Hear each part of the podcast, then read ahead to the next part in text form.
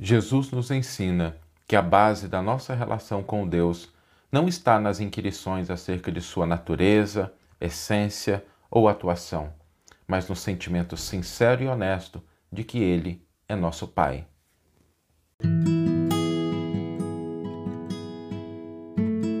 Você está ouvindo o podcast O Evangelho por Emmanuel, um podcast dedicado à interpretação e ao estudo da Boa Nova de Jesus através da contribuição do benfeitor Emmanuel. Hoje nós vamos refletir sobre a base da nossa relação com Deus. Quando Jesus esteve conosco, ele nos trouxe muitas lições, muitas orientações, sobretudo no campo da vivência, nem tanto no campo conceitual, porque Jesus disse: né, Não vim destruir a lei e os profetas, mas dar-lhe pleno cumprimento. E Jesus vivenciou essa lei trouxe muitos avanços, muitos aspectos, mas no campo da vivência isso se destaca. Agora, dentre esses avanços que Jesus trouxe para a nossa compreensão, em termos de orientação, nós temos a base da nossa relação com Deus. Jesus coloca isso de uma maneira diferente. Porque quando nós pensamos na divindade, esse assunto pode suscitar vários questionamentos, várias abordagens, várias questões. Porque a gente pode discutir a natureza de Deus, a existência de Deus, né? existem discussões ainda sobre a existência de Deus, a sua forma de atuação. Às vezes a gente atua na nossa relação com Deus como se Deus fosse um comerciante, né? a gente faz alguma coisa esperando algo em troca. Às vezes a gente acha que Deus é um juiz implacável. Então existem várias concepções, motivos de contenda, discussões, perspectivas acerca da natureza de Deus e de como é que deve ser a nossa relação com Ele. Mas Jesus, quando Ele esteve conosco, encarnado, né, porque Ele nunca nos abandonou, Jesus oferece uma proposta diferente.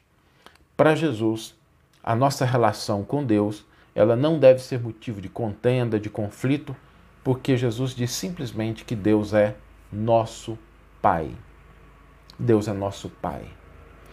E essa simples afirmação, aliás, é curioso porque uma das coisas que nem sempre fica óbvio quando a gente lê as traduções, quando Jesus fala Pai, né, parece que essa palavra é pronunciada com um aspecto de solenidade muito grande. E tem esse aspecto também, mas a palavra Abá que Jesus utiliza é a palavra da criança, do, da criança mesmo, a criancinha, 3, 4 anos, como ela se refere ao Pai. Então seria o nosso papai. Não é nem o Pai solene, né? o Senhor. Jesus utiliza uma expressão que define a nossa condição de filhos, pequenos ainda, na infância, mas filhos de Deus. E as implicações para isso são as implicações que decorrem dessa afirmação de Jesus são muito profundas. A gente não deve menosprezar isso. Em primeiro lugar, quando Jesus utiliza essa expressão do infante, da criança, a gente começa a perceber o seguinte: a nossa inteligência, ainda em desenvolvimento, não é capaz de compreender a totalidade da natureza de Deus.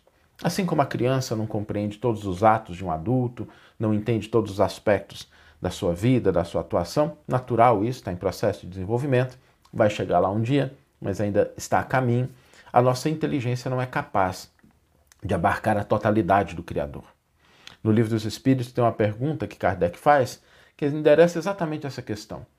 O codificador pergunta: é possível ao ser humano compreender a natureza íntima de Deus? E os espíritos dizem que ainda não. É, Falta-nos para isso ainda um sentido.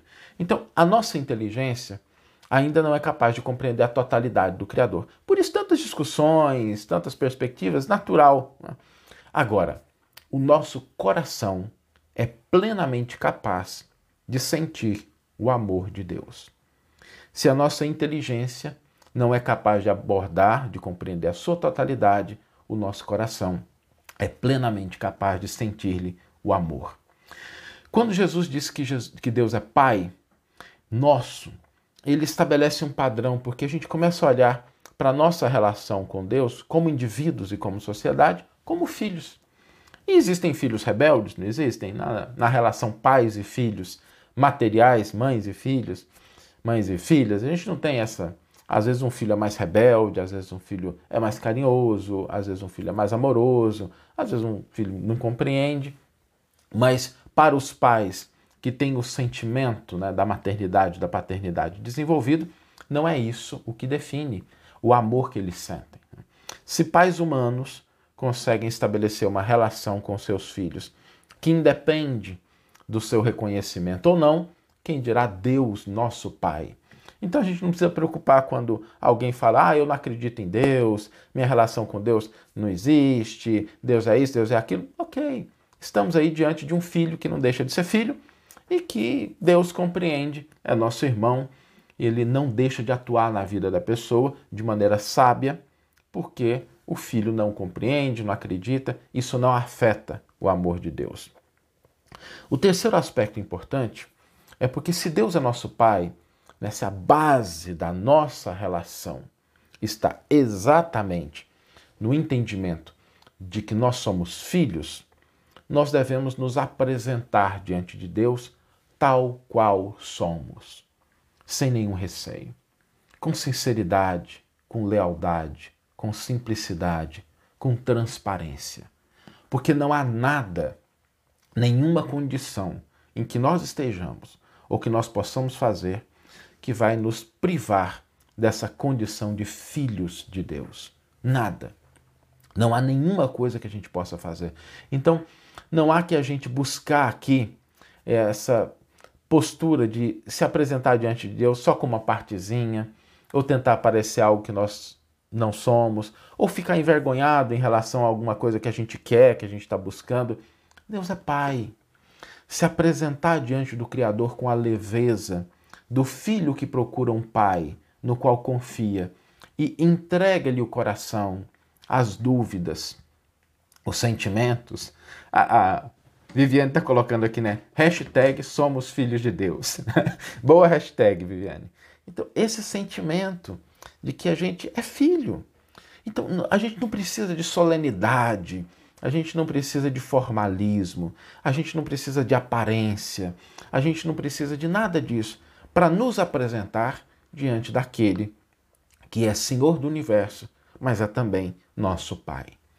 A base da nossa relação com Deus está exatamente na consequência disso que Jesus nos traz ao chamar Deus de nosso Pai, reconhecer a nossa condição de filhos. Que a gente possa buscar no cotidiano da nossa vida esse momento em que a gente se apresenta diante do Criador nessa condição simples, transparente, honesta. Temos defeitos, mas a gente não conversa com os amigos, né? às vezes com os nossos pais, com os nossos genitores. Olha, estou com um problema, ainda tenho essa dificuldade, mas com alegria, com leveza. E a gente deve entender que nas maiores dificuldades ou nos momentos de alegria, Deus é nosso Pai. Vamos ler agora a íntegra do versículo e do comentário que inspiraram a nossa reflexão dessa manhã. O versículo está no começo da prece do Pai Nosso, né, que está registrado ali no Evangelho de Mateus, capítulo 6, versículo 9, em que Jesus diz assim: Orai, portanto, assim: Pai nosso que estás nos céus, santificado seja o teu nome. E Emmanuel intitula o seu comentário Diante de Deus. Para Jesus, a existência de Deus não oferece motivo para contendas e altercações.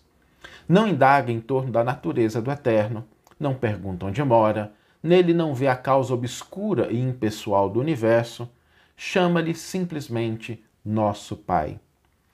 Nos instantes de trabalho e de prece, de alegria e de sofrimento, dirige-se ao Supremo Senhor na posição de filho amoroso e confiante.